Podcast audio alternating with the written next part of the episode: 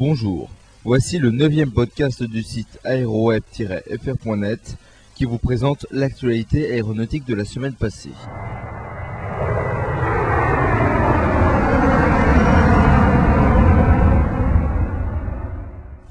Commençons avec Airbus qui a une semaine riche, notamment grâce à son programme phare, la 380.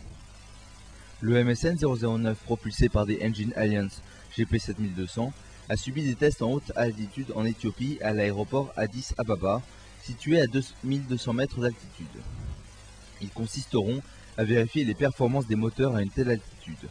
Le voyage se poursuivra aux Émirats Arabes Unis pour les tests grand jour.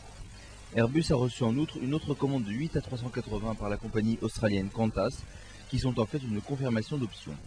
Airbus a enregistré une grosse commande de la nouvelle compagnie low cost américaine Skybus, portant sur 65 Airbus A319.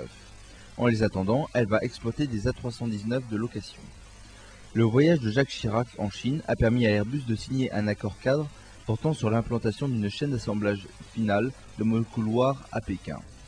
Il a permis aussi d'engranger une énorme commande de 150 monocouloirs par China Aviation Supplies Import and Export Group Corporation.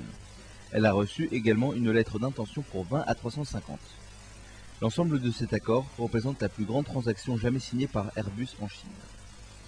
En une semaine, le carnet commande de 2006 d'Airbus a doublé de volume avec 215 appareils commandés.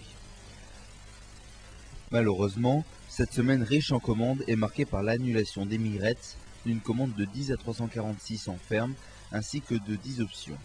Il a envoyé par ailleurs des ingénieurs à Hambourg et à Toulouse afin de vérifier la crédibilité du calendrier de livraison de l'A380 après les nouveaux retards annoncés précédemment. Traversons l'Atlantique avec Boeing qui a reçu une confirmation d'une commande de 6 Boeing 777F, la version cargo du bimoteur long courrier par China Southern Airlines.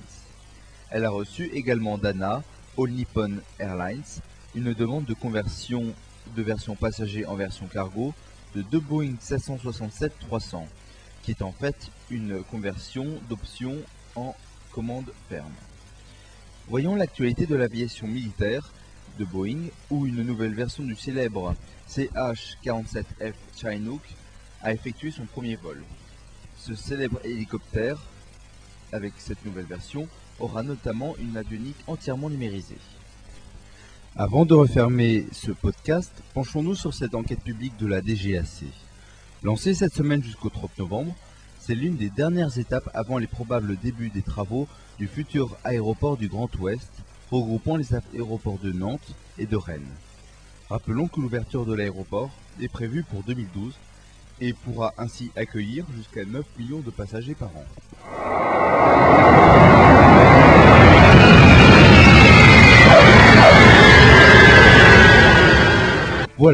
Ce podcast est maintenant terminé. Un grand merci tout d'abord pour votre fidélité au podcast. Vous êtes chaque semaine toujours de plus en plus nombreux à nous écouter. Si vous voulez réagir à ce podcast, en discuter entre vous, rendez-vous sur le forum du site aéroweb-fr.net. N'hésitez pas par ailleurs à nous envoyer vos commentaires concernant ce nouveau podcast. À la semaine prochaine pour un nouveau podcast et à tout de suite sur www.aéroweb-fr.net.